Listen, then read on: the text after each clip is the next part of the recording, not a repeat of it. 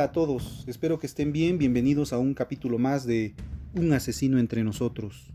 Yo soy Francisco Rivero, servidor y amigo. Bienvenidos a un capítulo más, al capítulo 15 de la primera temporada de Un asesino entre nosotros. Quiero invitarlos a que me sigan en mis redes sociales, en mi blog, que participen y que compartan con sus conocidos para que más personas puedan escuchar este programa.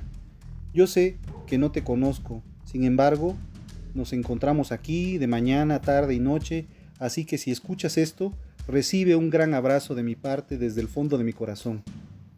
Pues damos inicio. Seguramente has escuchado sobre cómo se investigan los delitos de homicidio, los delitos de secuestro, todos los delitos.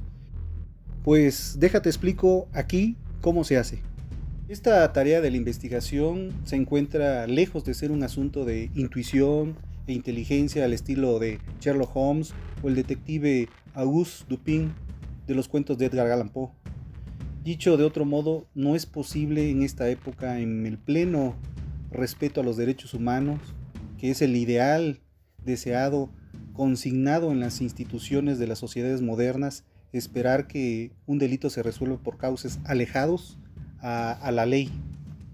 Yo recuerdo que, que cuando estaba yo realizando investigaciones decíamos que es necesario contar con una buena imaginación y con una capacidad enorme de relación de hechos para poder resolver un caso. Pues, el modelo de investigación de un delito debería surgir de, de las propias leyes, códigos y manuales de procedimientos en materia penal, pero de forma casi general estos documentos carecen de lineamientos y metodologías claras. Existen, existen protocolos, existen circulares. Esos protocolos por lo regular están realizados por personas que, que no han estado en la investigación, que están detrás de un escritorio y no tienen idea de lo que realmente pasa cuando está realizando una investigación en la calle o está realizando eh, una investigación en el campo, que es donde realmente se aprende cómo investigar. Así que, por un lado, existe la necesidad de investigar y resolver los hechos delictivos que azotan la sociedad. Y por el otro, está la existencia de grupos de defensa, como son los derechos humanos, para que estas diligencias que se realicen se hagan de forma transparente y con estricto apego a los derechos humanos de las personas. Todas las personas que intervienen en una investigación criminal, desde los policías, los peritos, los agentes del Ministerio Público, ahora fiscales, deben apegarse a la aplicación de una serie de protocolos para resolver un hecho delictivo y para que las diligencias se realicen de, una forma transparente. No siempre es fácil conseguir que ambas cosas se, se den en el mismo momento. Aunque el personal no debe renunciar en su intento, en ningún momento debe renunciar en el intento de que sea con estricto apego a los derechos humanos en su intento de perfeccionar su actuación a fin de, que, de ser cada vez más eficaces, eficientes y sobre todo transparentes ante la sociedad. El modelo de investigación del delito comienza con una llamada telefónica, con una denuncia por internet o con un testigo ante el Ministerio Público, ahora fiscal, quien eh, este testigo aturdido o impresionado presenció tal vez una última exhalación de la víctima de un disparo. Se parte del conocimiento del hecho sin importar la forma en que se obtuvo la noticia del delito, por lo que el servidor público que arriba primero al lugar de los hechos se denomina primer respondiente y es un elemento fundamental cuando una investigación inicia, ya que en este primer eslabón de la llamada cadena de custodia es importante. Es fundamental la capacitación adecuada de cualquier servidor público que deba actuar como primer respondiente.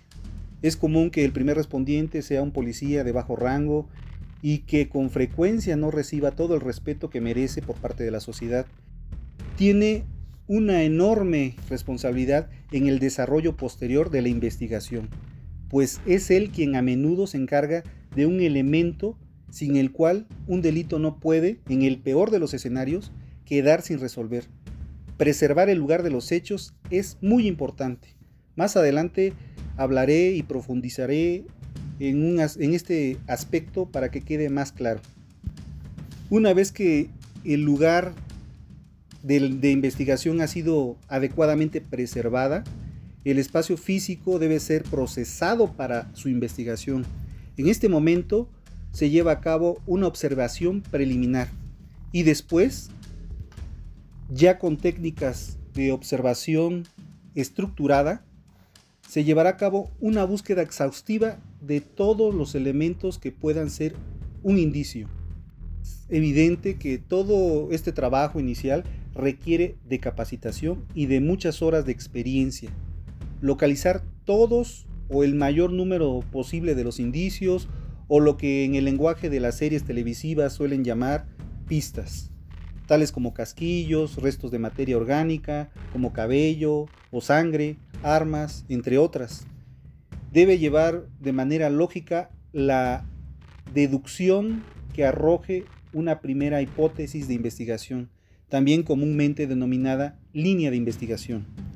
Esta, esta, hipótesis debe estar firmemente apoyada por tres elementos que se han mencionado, el perito, policía y el agente del Ministerio Público, ahora fiscal. Además, solo se puede establecer en el caso de que los indicios así lo indiquen o cuando menos lo sugieran. No se puede ni se debe establecer una hipótesis ante la carencia total de un indicio. Por ejemplo, no se puede asumir el asesino de una persona por el solo hecho de tener muchos bienes que heredar. Debe ser un indicio científico y no especulativo en el que permita hablar de una posible comisión de el homicidio. Ahora, se, luego se encuentran ante una, ante una duda como qué hacer en caso de, no contar con indicios poco claros, qué hacer cuando no hay pistas suficientes, eh, qué se debe hacer, ¿se abandona la investigación? No. La respuesta es claramente no. lo recomendable en estos casos es recopilar la información para conformar una línea de investigación, aunque en un principio sea muy escasa. Bueno, después esta información debe analizarse, sistematizarse. Esta es la manera en que muchos delitos se resuelven al paso de los años, cuando el avance de la tecnología, de la ciencia, lo permiten y quedan algunas cosas claras que dan la señal hacia dónde dirigirnos dentro de la investigación. Para enfatizar este punto, hay que decir que de muy poco servirían los avances en cuanto a la detección mediante el ADN si no existe con anterioridad una recopilación, un análisis, una sistematización de registros con los cuales se pueda comparar una muestra de ADN. Este círculo virtuoso en algunos momentos genera un dato útil que pueda aprovechar eh, para realizar una línea de investigación sólida es importante precisar que el dato útil es el que llevará al esclarecimiento de un hecho concreto y hasta cierto punto originarse una conjetura, pero esto es el punto importante si se le coloca dentro de la sistematización de la carpeta de investigación, lo que antes conocíamos como una averiguación previa. Ello nos puede llevar a, en, el mejor de los casos al esclarecimiento de un delito. Este sistema de manejo de información es muy común en lo que se le conoce como inteligencia policial y por lo regular no, se, no suele tener presencia dentro del paradigma de la gente del Ministerio Público, ahora fiscal. Ahora la pregunta es, ¿qué hacer una vez establecida la hipótesis o la línea de investigación? Pues tal como lo indica el método científico, debe establecerse objetivos claros y plantearse preguntas que lleven a probar o a refutar esa hipótesis. Una vez más, la trilogía de la investigación conformada por el perito, policía, agente del Ministerio Público, ahora fiscal, es quien deberá plantear los objetivos para que esto refleje una lógica basada en la acumulación de la indagatoria datos e indicios. De esta forma, debe lograrse que la carpeta de investigación cuente con el espíritu interdisciplinario. Esta carpeta de investigación necesariamente debe brindar al agente eh, investigador todas las bases y cimientos para que a partir de ella puedan edificar un argumento científico o bien desde un punto de vista jurídico, integrar una teoría del caso sólida. Conforme las preguntas se van planteando y se van resolviendo, los objetivos se van alcanzando, se, acumula cada vez más, más y más datos de pruebas, que una vez que, es necesario, una vez que se tienen, es necesario sistematizar y discriminar hasta que la articulación de, de, de estas pistas o evidencias de pruebas que una vez articuladas brinden una explicación del hecho. Ahora ustedes estarán preguntándose si los datos nos llevarán inequívocamente a la explicación del hecho criminal. Pues la respuesta es no. por desgracia es no. Incluso cuando el diseño de la investigación en cada uno de sus componentes y tareas esté apegado a las normas o a una adecuada metodología o a un debido proceso, es posible que el resultado que se obtenga no sea concluyente. Una investigación criminal bien conducida puede arrojar distintos niveles de certidumbre. Todos deseamos que el esfuerzo y los recursos que se emplean para el esclarecimiento de los hechos delictivos conlleven a una certidumbre y como resultado final la impartición de justicia para víctimas, deudos y para la sociedad. Contrario a esta aspiración, la mayor parte de la investigación resulta tan solo una descripción del hecho delictivo. Incluso a veces puede señalar la forma en que el delito fue cometido. En un menor porcentaje resulta en una explicación plena y clara de los hechos que se identifican al presunto, al presunto responsable del acto. También se preguntarán si es posible aumentar el porcentaje de investigación exitosa en la que se aporten pruebas contundentes que expliquen el delito.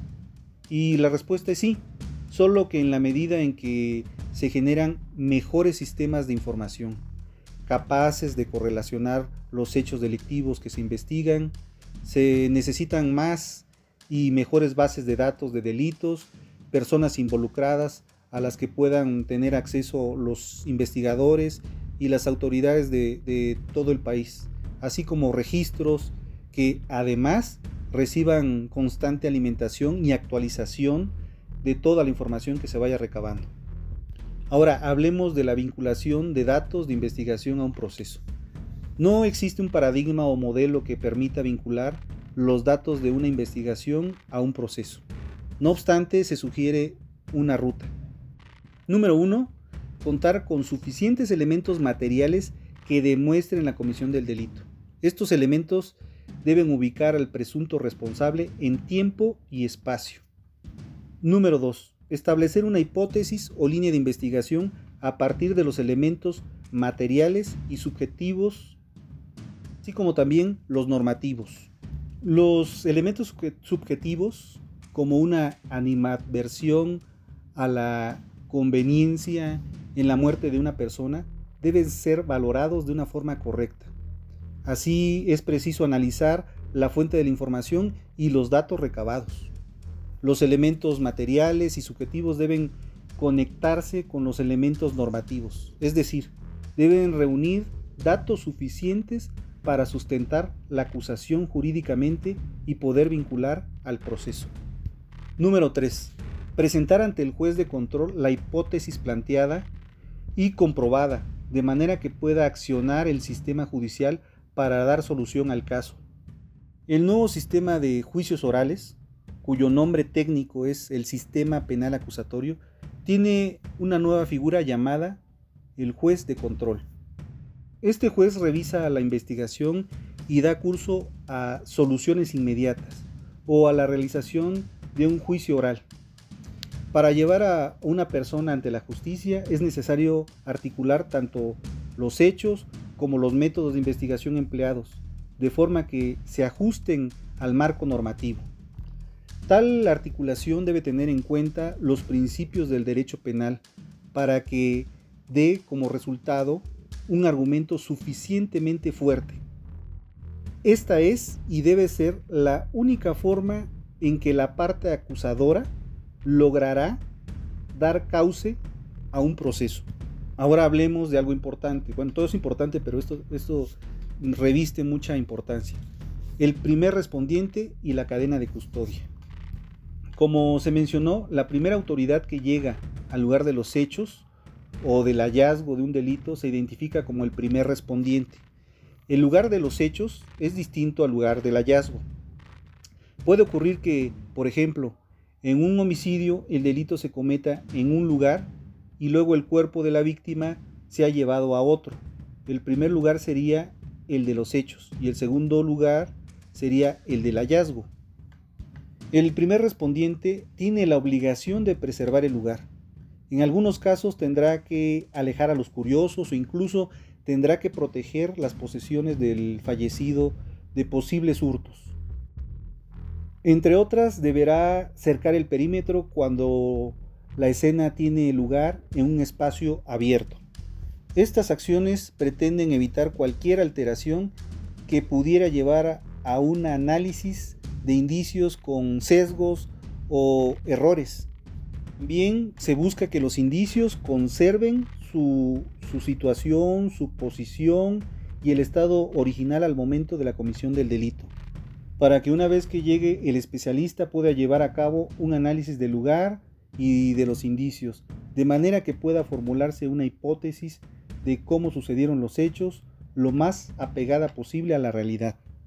El debido procesamiento de los indicios desde el momento del hallazgo es crucial para la investigación de un hecho delictivo. Cuanto mayor sea el control de posibles manipulaciones de los indicios, menores serán los factores que puedan suscitar confusiones que afectan la prueba pericial. Por eso tan importante que el primer respondiente debe estar capacitado tanto para preservar el lugar como para llevar a cabo el registro de la cadena de custodia. La cadena de custodia se define como el procesamiento del control que se aplica a los indicios materiales.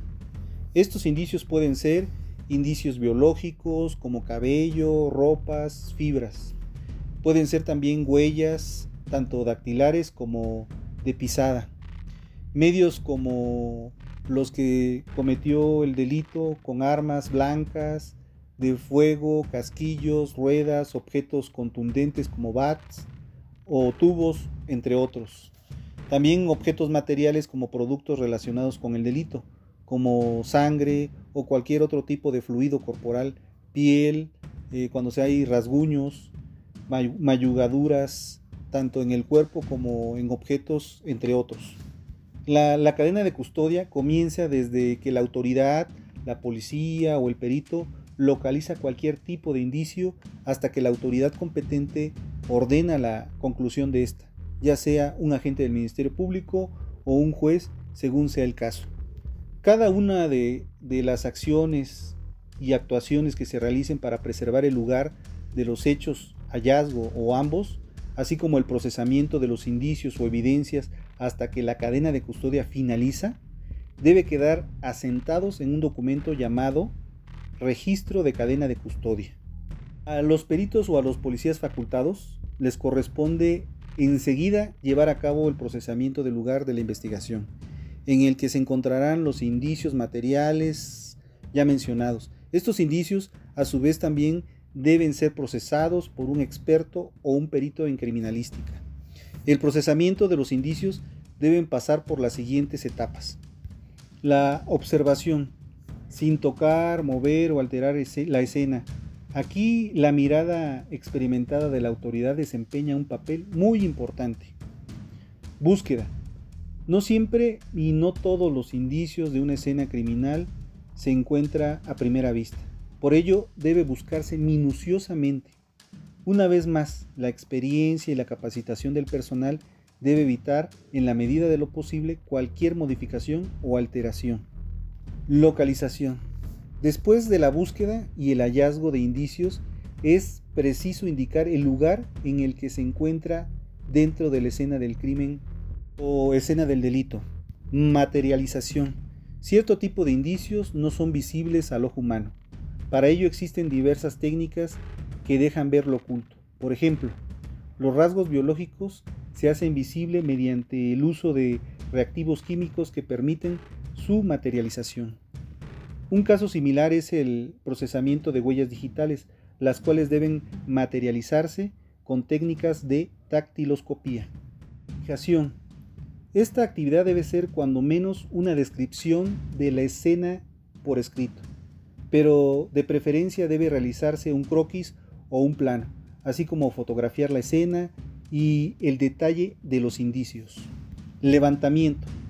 Solo cuando la escena ha sido completamente analizada, repito, cuando ha sido completamente analizada, se llevará a cabo el levantamiento de los indicios.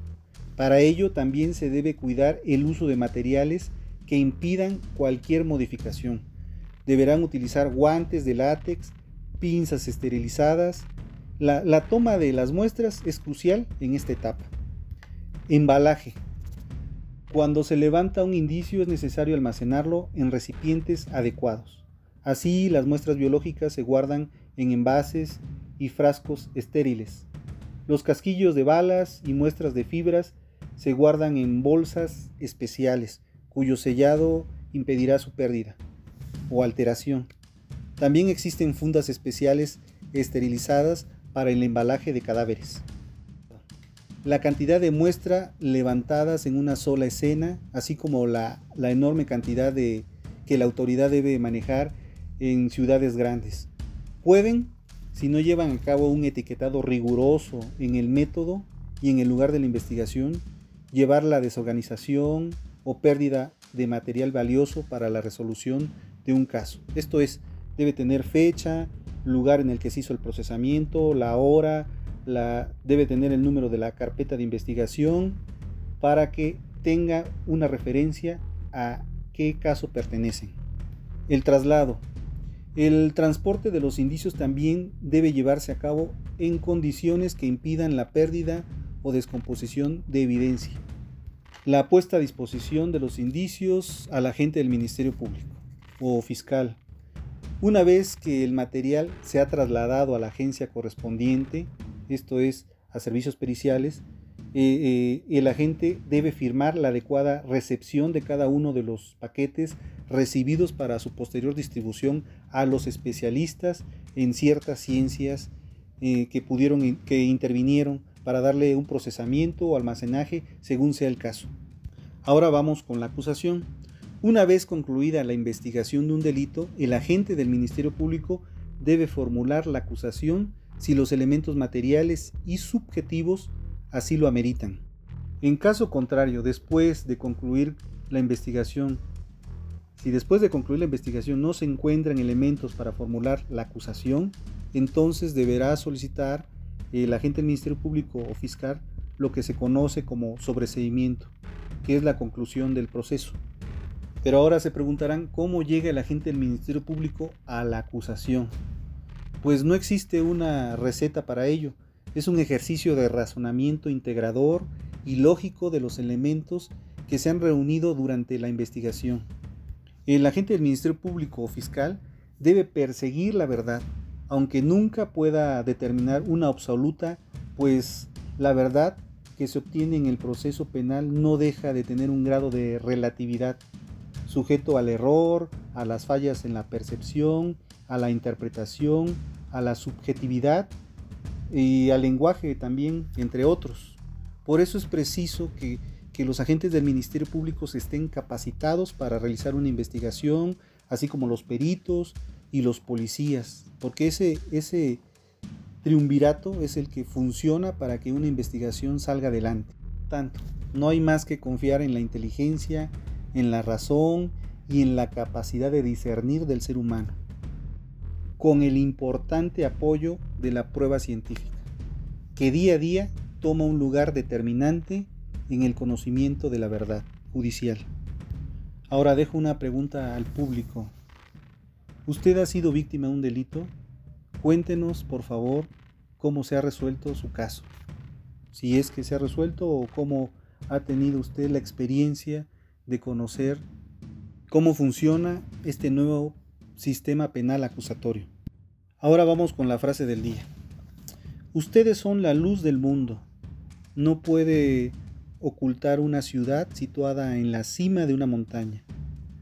Y no se enciende una lámpara para mantenerla debajo de un cajón, sino que se le pone sobre un candelabro para que ilumine todo lo que está en una casa.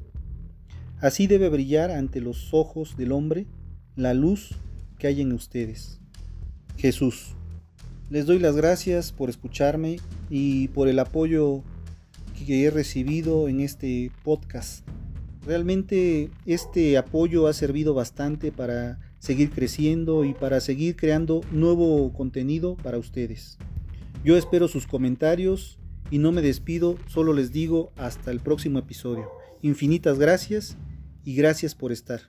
Mi nombre es Francisco Rivero y este fue Un asesino entre nosotros. Y nos escuchamos la próxima semana.